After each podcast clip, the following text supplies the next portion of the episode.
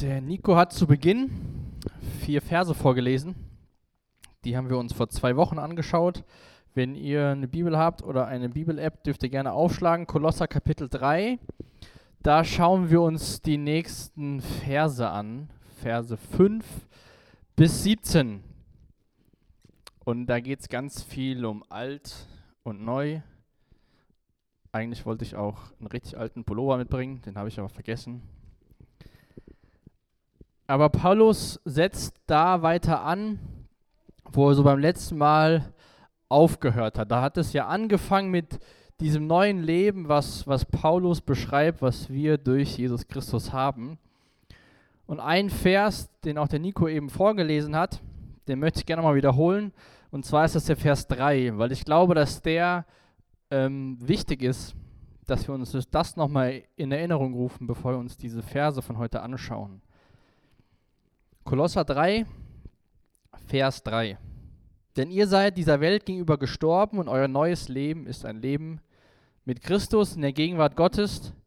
Jetzt ist dieses Leben der, den Blicken der Menschen verborgen. Also Paulus sagt quasi den Leuten in der Stadt und auch allen anderen Menschen dieser Welt, die Jesus nachfolgen, ihr habt ein neues Leben und ihr seid dem alten Leben oder wie es hier ausgeht ist, der Welt gegenüber gestorben. Und euer neues Leben ist ein Leben in der Gegenwart Gottes. Und das ist eine Veränderung, die in einem Leben stattfindet, wenn man mit Jesus ein neues Leben beginnt. Und durch diesen, sage ich mal, Herrschaftswechsel oder durch diesen, diesen Glaubensschritt haben wir eine neue Identität, neue Identität bzw. eine neue Stellung bekommen.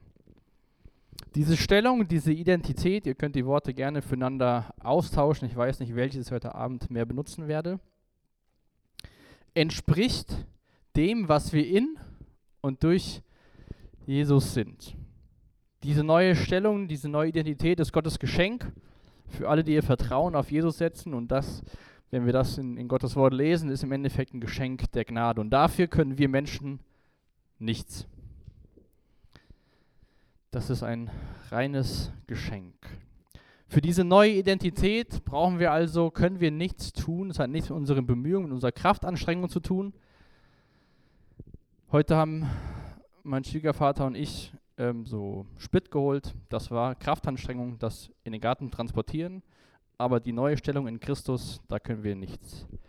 Aber die Frage, die sich ergibt durch den Text und die Paulus auch so stellt und herausfordert, ist, wie ist dein Zustand?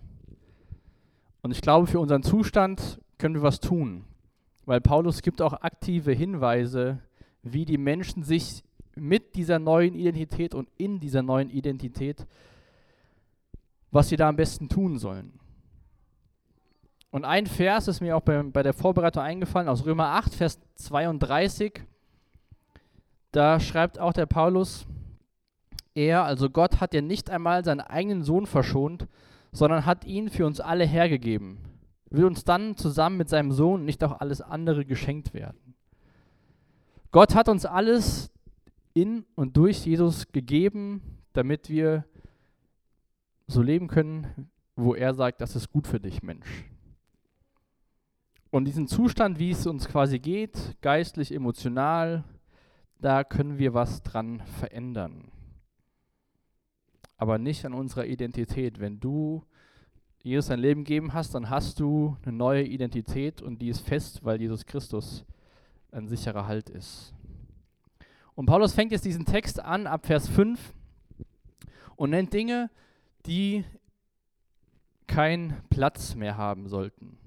Bei mir in der Bibel, in der neuen Genfer, ist dieser Abschnitt sogar überschrieben mit als Christ leben, Doppelpunkt, was keinen Platz mehr hat. Und gerade in Vers 5 beschreibt Paulus verschiedene Sünden.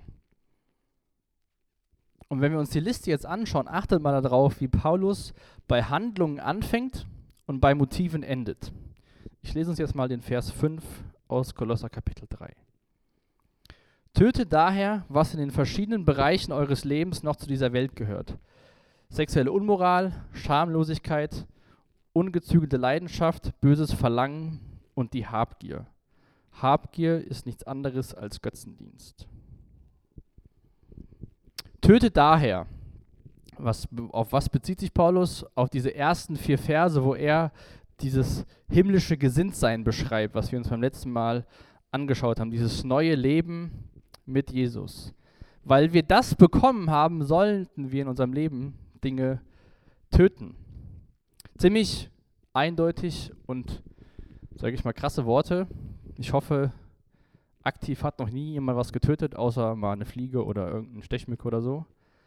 Aber das sind ja schon krasse Worte, die Paulus benutzt, wenn er sagt, tötet daher, was in verschiedenen Bereichen eures Lebens noch zu dieser Welt gehört, was noch dem entspricht, wie sich andere Menschen verhalten. Und wie sieht das jetzt praktisch aus? Wie können wir diese Bereiche in Paulus Worten töten? Ich glaube, ein Schlüssel ist, dass wir erkennen, diese neue Stellung, die Gott uns geschenkt hat in Jesus, und dass wir uns bewusst machen, dass diese anderen, sag mal, Bereiche, wie es, Paulus auch hier nennt, andere Bereiche oder Einflüsse, dass sie keine Macht mehr über uns haben müssen, weil Jesus diese Macht gebrochen hat. Ich glaube, das ist ein erster Schritt, wie wir lernen können, schlechte Verhaltensweisen zu töten. Also die können uns durch Jesus Christus nicht mehr gefangen nehmen. Und in dieser, in dieser Liste geht es von einem aktiven Verhalten, sexuelle Unmoral, Schamlosigkeit, geht es über zu diesen Ursachen, Motiven und ungezügelte Leidenschaft, böses Verlangen und Habgier. Gerade die letzten drei sind ja keine Dinge, die wir bei Menschen sehen. Man sieht es in dem Verhalten, aber man sieht es nicht, wenn jemand ein böses Verlangen hat. Man sieht dieses böse Verlangen erst, wenn das in die Tat umgesetzt wird. Habgier kann man Menschen nicht ansehen, aber wenn er aus seiner Habgier Dinge tut, dann sehen wir das. Und die sexuelle Unmoral und Schamlosigkeit sind die Taten, die aufgrund von ungezügelter Leidenschaft, diesem bösen Verlangen und Habgier entstehen. Und hier war es in der neuen Genfer beschrieben, quasi Habgier ist nichts anderes als Götzendienst. Das kann auch in deiner Bibel, je nachdem welche Übersetzung du hast, am Ende mit Götzendienst stehen. Und welchem Götzen dienen wir am meisten in unserem Leben? Ihr dürft euch gerne zu Wort melden.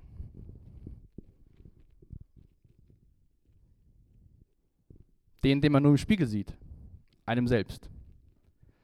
Ich glaube, wenn wir unser Verhalten wirklich mal im wahrsten Sinne des Wortes spiegeln, dann sind oft Motivationen für unserem Verhalten, was uns dient. Sei es in der Familie zu Hause, in der Schule, in der Uni, auf der Arbeit, mit Freunden. Meistens verhalten wir uns so, oder zumindest ich, dass es mir dient. Da fängt Götzendienst schon an. Wir brauchen gar nicht irgendwie jetzt ins Alte Testament zu schauen und gucken, was damals für tolle Statuen gebaut worden sind, sondern Götzendienst fängt schon bei einem selbst an. Und das ist ja so eine Zerrissenheit, die man hat. So, man, man tut was, was man eigentlich gar nicht will, aber das fällt einem so einfach. Und der andere, das neue Leben, was Paulus hier beschreibt, ist so kompliziert und schwer, es braucht Disziplin. Und genau diesen, Zwiespalt, dieses Hin und Her, beschreibt Paulus in Römer Kapitel 7 und 8. Da sagt er von sich selbst, das, was ich tun will, tue ich nicht. Und das, was ich tue, will ich gar nicht tun. Ach, ich elender Mensch. Und dann Römer Kapitel 8, Vers 1. In dieser Zerrissenheit, in diesem, das hat eigentlich keinen Platz mehr, aber ich mache es noch und das sollte eigentlich einen neuen Platz einnehmen, sagt Paulus, Römer Kapitel 8, Vers 1, für die, die in Christus, für die, die diese neue Stellung haben, gibt es keine Verdammnis mehr. Paulus ist sich diesem Kampf und Gott ist sich auch diesem Kampf bewusst, der in uns so herrscht und tobt. Und auch am Ende von Kapitel 3 geht Paulus nochmal auf Anbetung an, ein. Und wir Menschen sind einfach dafür geschaffen, anzubeten. Und davon meine ich nicht, weil wir jetzt hier freitagsabends in einem Jugendgottesdienst sind, das Anbeten in Form von Liedern, sondern auf eben zurückzukommen, wir beten uns selbst an, indem dass wir gucken, was dient uns am meisten. Oder wir beten vielleicht eine Person an, vergöttern sie, verehren sie, tun alles, damit wir ähm, die vielleicht mal irgendwann sehen, wenn es irgendjemand Berühmtes ist. Viele Dinge in unserem Leben werden danach bestimmt, was wir anbeten, auch wenn wir es vielleicht nicht so nennen.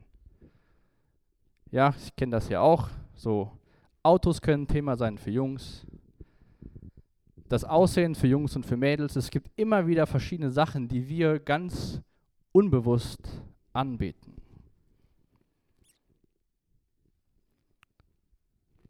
Und Paulus ist ja hier ziemlich direkt und sagt hier, sexuelle Unmoral, Schamlosigkeit, das müsst ihr töten.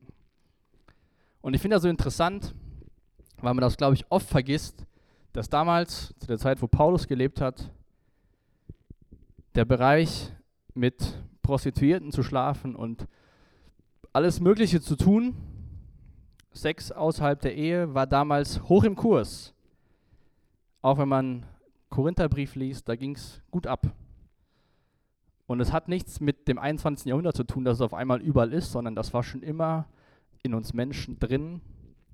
Und ich glaube auch gerade, als wir als junge Menschen müssen einfach schauen, wie wirkt Werbung auf uns, wie wirkt, ähm, wirken Medien auf uns, wie wirken Gespräche, Arbeitsplatz, Uni und Schule auf uns.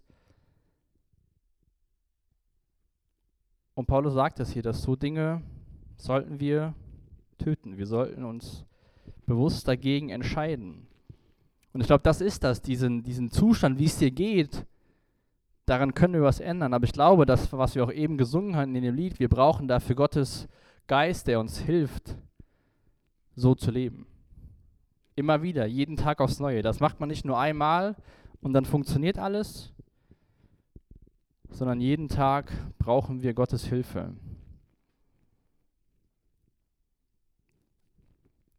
Und solange wir auf dieser Erde sind, geht es in uns drin immer hin und her. Der eine, die eine will, der eine Teil will das tun, der andere Teil will das andere tun. Und diesen Gedanken, wann ist es endlich vorbei? Das ist vorbei, wenn wir bei Jesus im Himmel sind.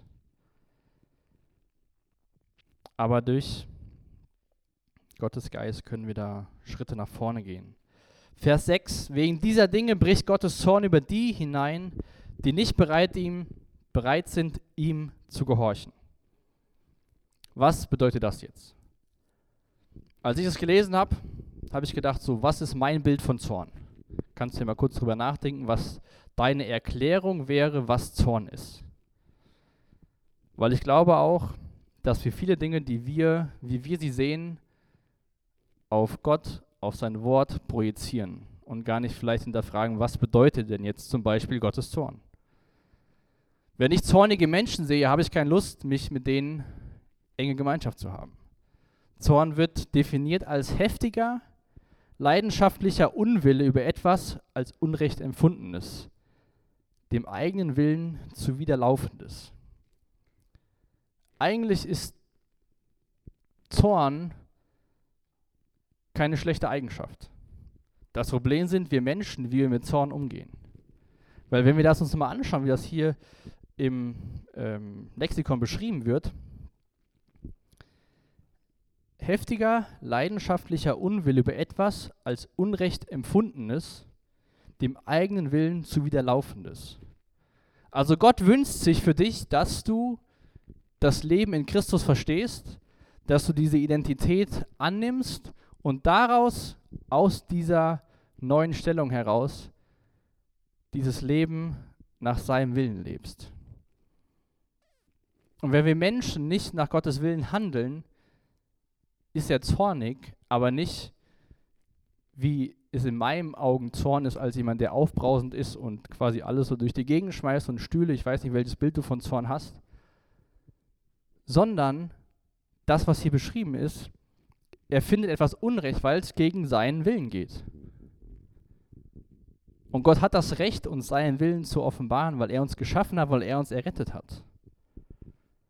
Und wir sehen das an anderen Stellen im Timotheusbrief, dass Gottes Wille eben nicht ist, dass sein Zorn über Menschen bricht, sondern Gott will, dass alle Menschen gerettet werden. Das ist Gottes Wunsch für alle Menschen auf dieser Erde, die gelebt haben und leben werden und aktuell leben.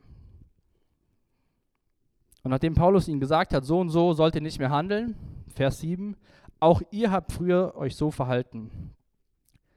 Euer ganzes Leben wurde von diesen Dingen bestimmt. Da ist auch wieder so ein Vergleich von früher und heute. Doch jetzt legt das alles ab. Auch Zorn, Aufbrausen, Bosheit und Verleumdung, kein gemeines Wort darf über eure Lippen kommen. Da finde ich mich persönlich wieder, wenn er jetzt sagt, Zorn sollen wir ablegen. Weil ich, wie gesagt, glaube ich, wir Menschen nicht gut mit Zorn umgehen können. Weil wir einfach nun mal Menschen sind mit, wie es die Bibel sagt, mit eigentlich einem schlechten Herzen. Und diese Sache beschreibt er auch wieder Taten und Motive. Also durch Zorn wird man schon mal aufbrausend. Im Zorn redet man vielleicht, vielleicht schlecht über andere Menschen, was hier als Verleumdung geschrieben ist. Und generell darf kein gemeines Wort über eure Lippen kommen. Wie reden wir über unsere Mitmenschen, gerade wenn wir mit Leuten im Streit waren oder uns Unrecht widerfahren ist? Auch hier sehen wir die Motive quasi umgedreht. Erst sehen wir Motive und dann sehen wir das Handeln. Und was zeigt das im ersten, in Vers 5 von dem Handeln zu den Motiven und hier geht es jetzt von den Motiven zum Handeln, dass wir, auch wenn wir noch so gut uns aktuell in unserer Welt darstellen, zumindest im Westen, dass wir im Grunde genommen in unserem Herz viel Potenzial für Böses ist. Ich weiß nicht, ob du dir vorstellen könntest, Menschen würden alle deine Gedanken in deinem Herzen und in deinem Kopf sehen können. Also ich will das nicht, weil ich weiß, was ich manchmal denke. Und deswegen sagt Paulus hier, lasst die Sachen hinter euch. Redet nicht schlecht übereinander, benutzt kein gemeines Wort und lasst das frühere Leben ohne Jesus, lasst es zurück. Und diese Sachen, die Paulus hier beschrieben hat, Verse 5 und 8, sind alles Dinge, die menschliche Beziehungen betreffen, oder? Verleumdung, kein gemeines Wort, Zorn, Habgier, sexuelle Moral, Schamlosigkeit, das sind alles Dinge, die zwischenmenschliche Beziehungen belasten. Ein Ausleger hat gesagt, es ist klar, dass Wünsche zu Taten führen. Begierden führen zu Handlungen. Wenn wir unsere Handlung, Handlungen ändern wollen, dann müssen wir zuerst unseren Geist und unser Herz verändern. Da fängt das an. Und diese neue Identität, die Gott uns geschenkt hat, will uns dabei helfen, dass wir uns von innen heraus erneuern lassen. Wir sind so sehr an Zorn, kritischer Haltung, Lügen und groben Humor unter Christen gewöhnt, dass wir uns über diese Sünden nicht mehr aufregen oder verurteilt werden. Wir wären schockiert, wenn wir sehen würden, dass ein Gemeindeglied in irgendeine sexuelle Sünde verfällt, aber wir werden zusehen, wie er in einem Geschäftstreffen die Beherrschung verliert und Gerichte und es gerechte Entrüstung nennt. Ich glaube, unsere Gesellschaft, auch die christliche, gerade die christliche Gesellschaft, hat ein Wertesystem, was ist wirklich schlecht und was ist akzeptabel. Ich weiß nicht, ob du schon mal jemand konfrontiert hast und gesagt, hey, du bist echt zornig. Oder ob man es dann eher so stehen lässt. Und dann sind oft, sage ich mal, Dinge, die, wo man sagt, das ist wirklich schlimm, da wird sofort drüber geredet. Aber wenn jemand ständig zornig ist oder habgierig und neidisch ist, ah ja gut, das ist ja so ein Teil davon. Hier ging es jetzt darum, im Geschäftstreffen, setz irgendwas ein, wo du vielleicht schon mal deine Beherrschung verlierst und sagst, das war aber gerechtfertigt, weil der hat mir so und so verhandelt. Oder irgendwas anderes. Wie heißt das Wort? Ich komme jetzt nicht drauf. Wir legitimieren gewisse Sünden, weil wir sagen, ich konnte nicht anders. Und andere zeigen wir ganz fett mit dem Finger auf Menschen. Und deswegen ist es wirklich wichtig, auch glaube da fordert uns der Text so hinaus, heraus, dass wir ehrlich zu uns selbst sind und fragen, wo toleriere vielleicht ich persönlich gewisse Sünden in meinem Leben, wo Gott eigentlich genau sagt, legt es ab oder sogar tötet es. Wo zeige ich mit meinem Finger auf andere Menschen, habe aber in anderen Stellen selbst ein Fehlverhalten.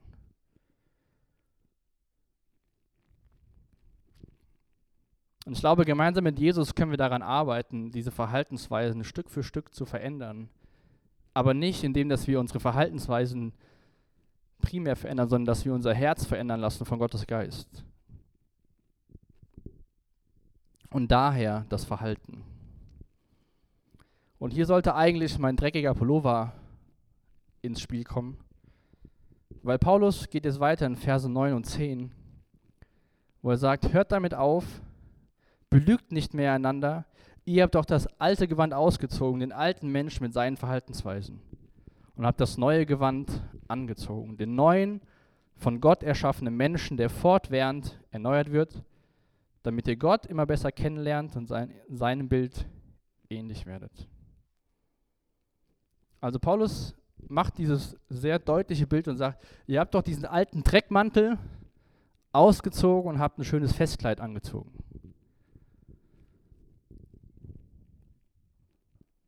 Den alten Mensch mit seinen Verhaltensweisen habt ihr ausgezogen. Und den neuen Menschen, das neue Gewand, den neu erschaffenen Menschen. 2. Korinther 5, Vers 17 steht, glaube ich, dass wir in Christus eine neue Schöpfung sind, ein neuer Mensch.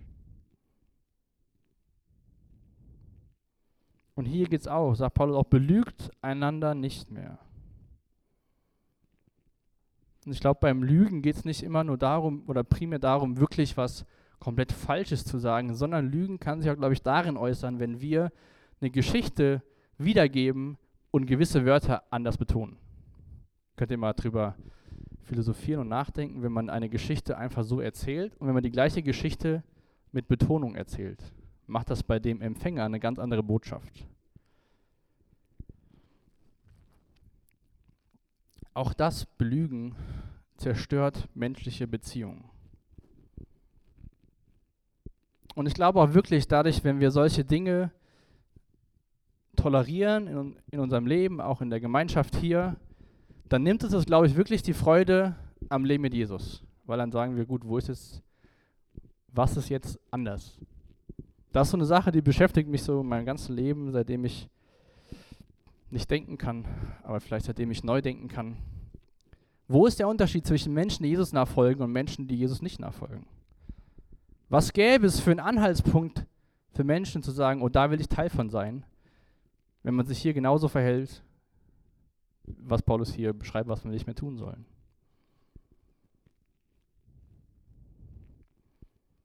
Gott ist in deinem Weg, in deinem Leben am Werk. Das beschreibt Paulus hier in Vers 10. Du wirst fortwährend erneuert.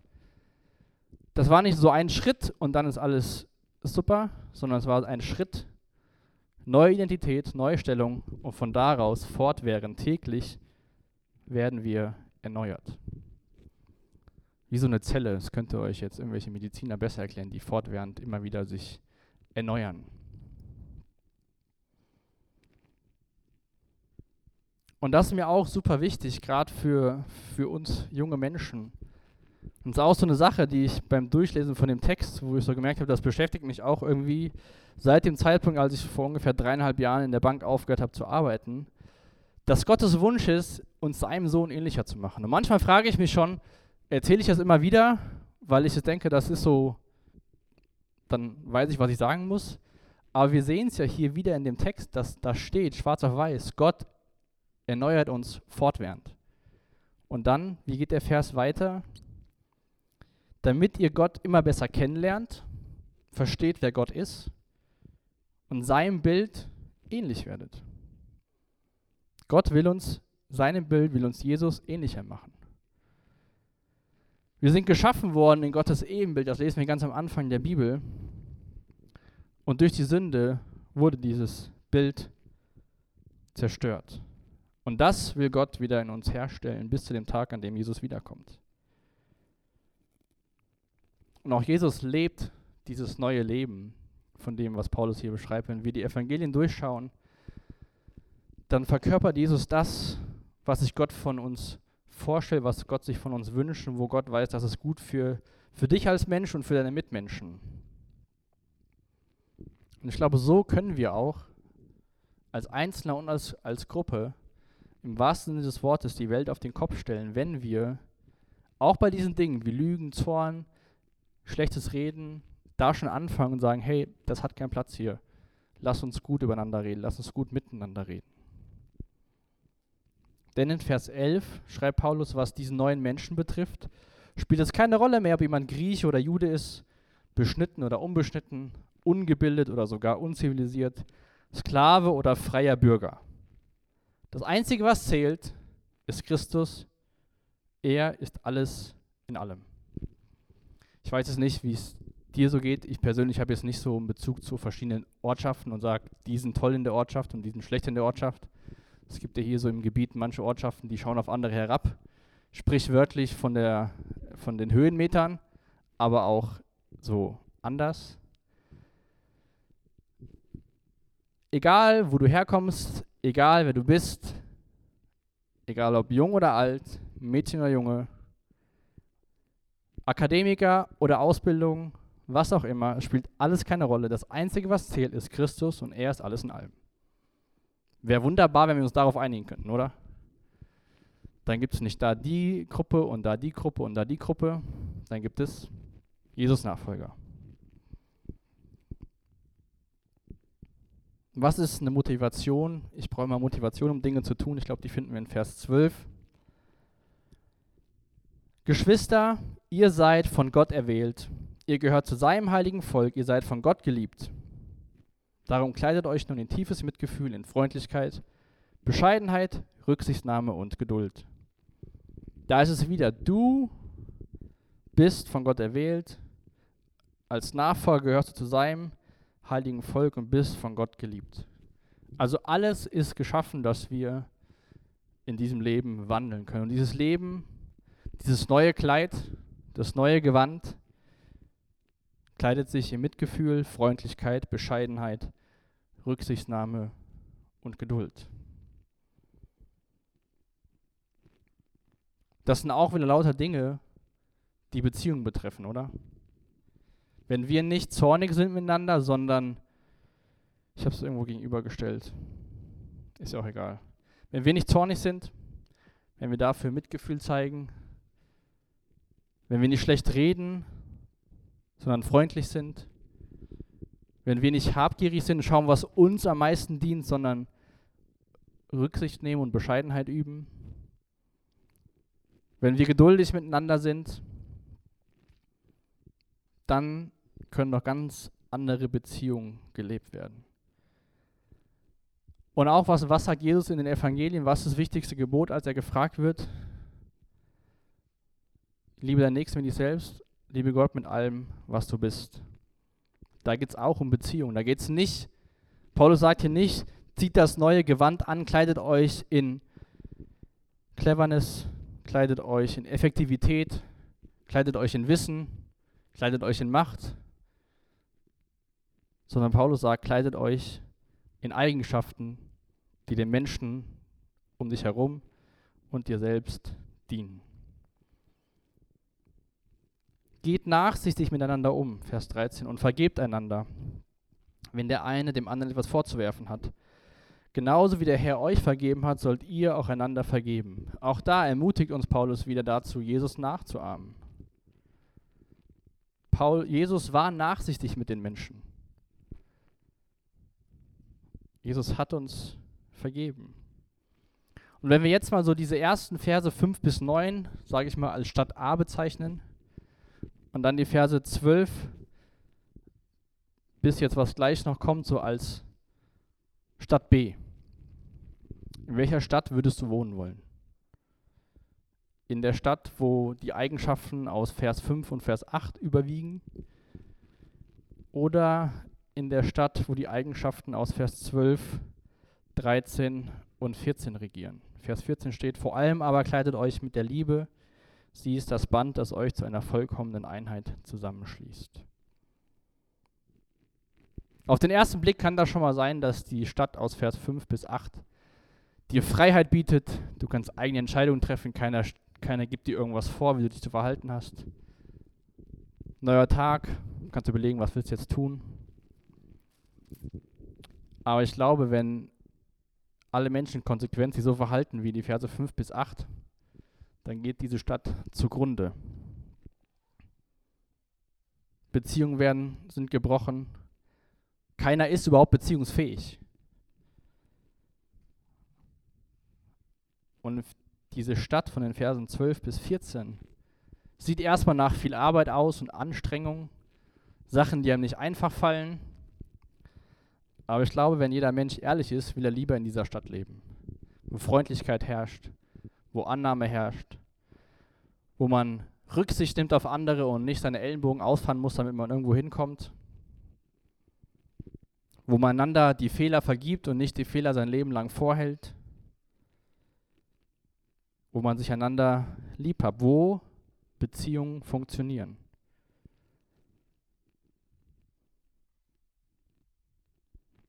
Da sagt Paulus, das eine legt ab, wechselt von der Stadt A in die Stadt B. Und dann schließt er diesen, diesen Abschnitt bis Vers, von Vers 15 bis Vers 17, das habe ich überschrieben, Friede, Dankbarkeit und Lobpreis. Ich lese uns mal diese Verse ähm, zusammenhängend. Der Frieden, der von Christus kommt, regiere euer Herz und alles, was ihr tut. Als Glieder eines Leibes seid ihr dazu berufen, miteinander in diesem Frieden zu leben und seid voll Dankbarkeit Gott gegenüber. Lasst die Botschaft von Christus bei euch ihren ganzen Reichtum entfalten, unterrichtet einander in der Lehre Christi und zeigt einander den rechten Weg. Tut es mit der ganzen Weisheit, die Gott euch gegeben hat. Singt Psalmen, Lobgesänge und von Gottes Geist eingegebene Lieder. Singt sie dankbar und aus tiefstem Herzen zur Ehre Gottes. Alles, was ihr sagt und alles, was ihr tut, soll im Namen von Jesus, dem Herrn, geschehen und dankt Gott dabei durch ihn, durch Jesus. Also aus diesem neuen Leben, aus diesem Anziehen von dem neuen Gewand entwickelt sich ein Leben, was voll Dankbarkeit ist. Und ich glaube, das ist echt wichtig für uns, dass wir lernen, möglichst früh dankbar zu sein. Letzte Woche hatten wir hier so einen Abend mit ähm, verschiedenen Leitern. Und wer von euch den Unison kennt, der weiß, von wem das folgende Zitat ist, also nicht von ihm, er hat es an dem Abend nochmal gesagt. Er hat gesagt, Danken schützt vor Wanken und Loben zieht nach oben. War dann passend für die Predigt, die ich am Vorbereiten war, habe ich gedacht, das benutze ich, ich weiß nicht, wer es ursprünglich mal gesagt hat. Danken schützt vor Wanken und Loben zieht nach oben. Dankbarkeit kann sehr viel Stabilität geben, weil wir uns bewusst machen, was wir alles haben, wer wir sind in Jesus und wenn dann mal schlechte Tage kommen, ah ja, dann geraten wir nicht ins Wanken. Vielleicht ein bisschen, aber nicht so extrem. Der Frieden, der von Christus kommt, regiere euer Herz und alles, was ihr tut. Das hängt auch mit dieser neuen Stellung zusammen, dass das uns Frieden geben soll. Weil wir wissen dürfen, wir sind sicher in Christus, wir sind sicher in ihm. Und in Vers 16 geht Paulus auf darauf ein, dass diese Botschaft, dass Gottes Wort bei euch ihren ganzen Reichtum entfaltet. Also dass alles, was Gott uns schenken will, dass wir das in uns reichlich wohnen lassen, dass wir ihm Platz geben, Raum geben in unserem Leben, in unserer Gemeinschaft. Diese Botschaft soll viel Raum einnehmen. Und wie geschieht das? Das beschreibt Paulus auch. Unterrichtet einander in der Lehre Christi und zeigt einander den rechten Weg. Das ist sehr wichtig, dass wir das verstehen und lernen. Dass es nicht, nicht nur, natürlich auch, nicht nur von hier vorne passiert, sondern da steht nicht, einer unterrichtet alle anderen und zeigt allen anderen den rechten Weg.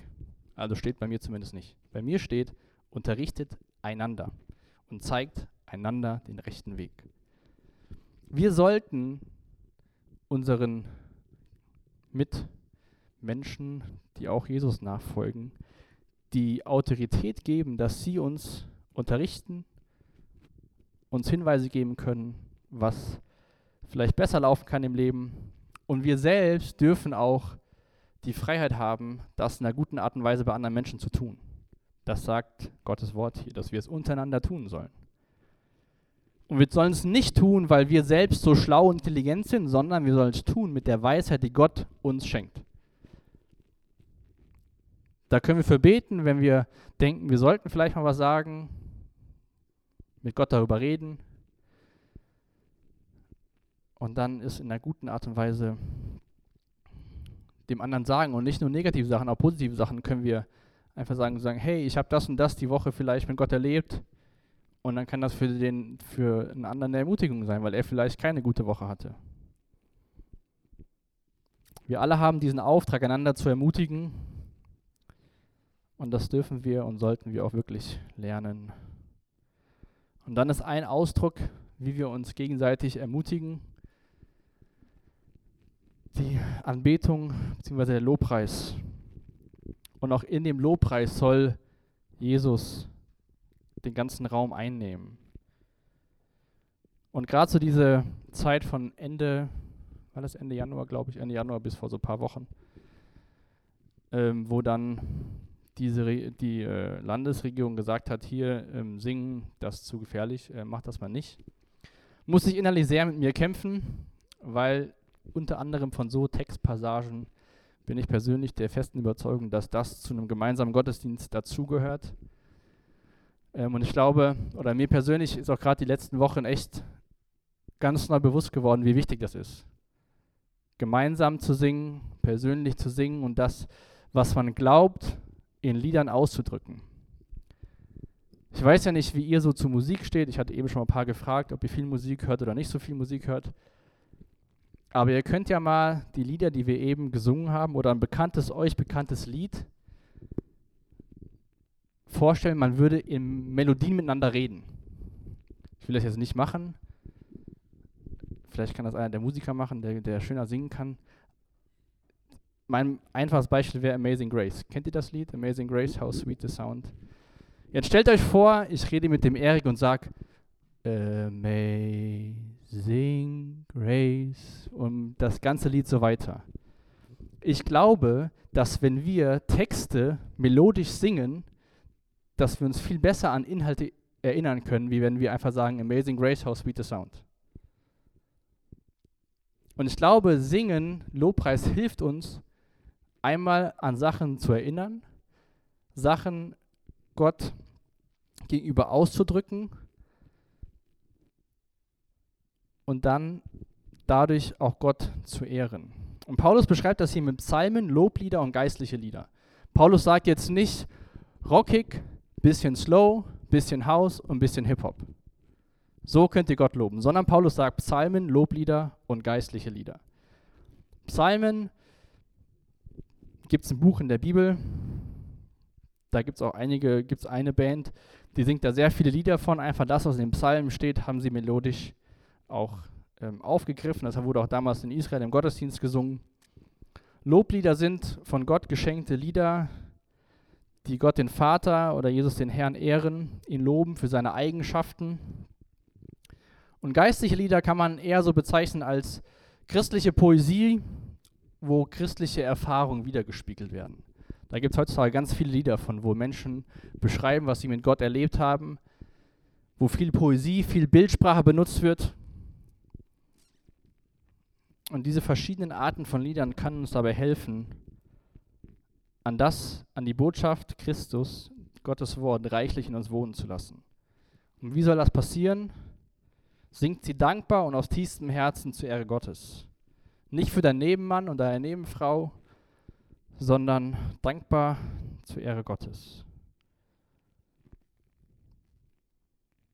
Und auch da, Lobpreis, Gesang sollte uns begleiten in guten wie in schlechten Zeiten. Sich selbst an Dinge erinnern, Gott zu preisen und dankbar zu sein. Und ich glaube auch gerade, wenn wir uns die Lieder, wenn wir uns die Texte vor Augen führen, die wir schon mal singen, und wir das wirklich glauben, was wir singen, dann kann das, sollte das in uns Dankbarkeit auslösen. Jetzt ging es ja viel um Altes zurücklassen, Neues anziehen, neues Leben. Und alles, was ihr tut, was ihr sagt, soll im Namen von Jesus, dem Herrn, geschehen. Und dankt Gott dabei, dem Vater durch ihn. Das ist Paulus Zusammenfassung im Endeffekt. Alles, was ihr tut, soll im Namen von Jesus geschehen. Jetzt müsst ihr nicht rumlaufen und sagen, hallo im Namen von Jesus, ich kann dir den Stuhl reichen im Namen von Jesus, aber wir sollten unsere Dinge so tun, wie Jesus sie uns vorgelebt hat. Wie kann das jetzt praktisch umgesetzt werden? Ich glaube, eine Sache, die wir in der nächsten Woche machen können, ist zu reflektieren über diesen Text. Jedes Mal, wenn wir uns umziehen, meistens am Morgen und am Abend. Darüber nachdenken, dass Gott sagt, zieht das neue Gewand an, legt das alte ab. Und vielleicht hast du Bereiche in deinem Leben, wo es dir eher schwerfällt, das ab, Alte abzulegen. Dann nimm doch mal die nächste Woche und bete jeden Tag beim Anziehen dafür, dass Gott dir hilft, das Alte besser abzulegen. Dann ist, glaube ich, echt wichtig, dass wir Gott gemeinsam loben in Form von Liedern oder auch zu Hause Gott loben in Form von Liedern, dass wir über diese Worte nachdenken, die wir singen und dass wir diese Wahrheiten in Liedern auf uns wirken lassen. Und dass wir auch immer wieder Gott dafür loben, wer er ist. Und dann eine, eine Sache noch, die in den letzten drei Versen deutlich wird, dass wir lernen, dankbar zu sein. Dass wir danken. Denn danken, richtig, zieht nach oben. Wie können wir dankbar sein? Ich glaube, es ist ganz einfach auch, eine Liste machen in deinem Handy, wenn du ein Tagebuch hast, ein Tagebuch oder auf einem Zettel. Einfach mal eine Liste machen, wofür bist du Gott dankbar? Und vielleicht einmal über die Geschichte nachzudenken, wie hast du Jesus gefunden? Vielleicht hast du in deinem Leben schon Schlüsselmomente gehabt, wo du sagst, hey, da habe ich Jesus ganz klar in meinem Leben gespürt und gesehen. Und auch da sich bewusst Zeit für zu nehmen, Gott Danke zu sagen. Am besten morgens, früh und abends. Einfach zu sagen, hey, danke für den neuen Tag. Danke, dass es mir gut geht. Danke, dass ich ein schönes Zuhause habe.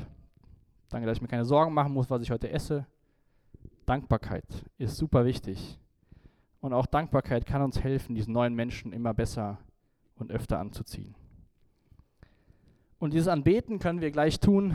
Ich will jetzt mit uns beten und dann können wir Gott mit Liedern loben und lassen es wirklich bewusst tun und auch das einfach anwenden, was Paulus hier sagt. Vater, ich danke dir, dass du uns eine neue Identität in deinem Sohn geschenkt hast. Und ich danke dir, dass du uns helfen willst, dieses Alte abzulegen und das Neue anzuziehen. Ich danke dir, dass du geduldig mit uns bist. Und ähm, ich bete echt für uns auch als, als Gruppe, als Gemeinschaft, dass wir lernen, diese Dinge, die du beschreibst hier, wirklich anzuziehen und dass wir das Menschsein so leben, wie du es dir wünschst. Also so viel besser, als was um uns herum so vorgelebt wird. Ich danke dir, dass du unser Ziel bist, Jesus, dass eines Tages wir bei dir sein werden, dass wir so sein werden, wie du bist.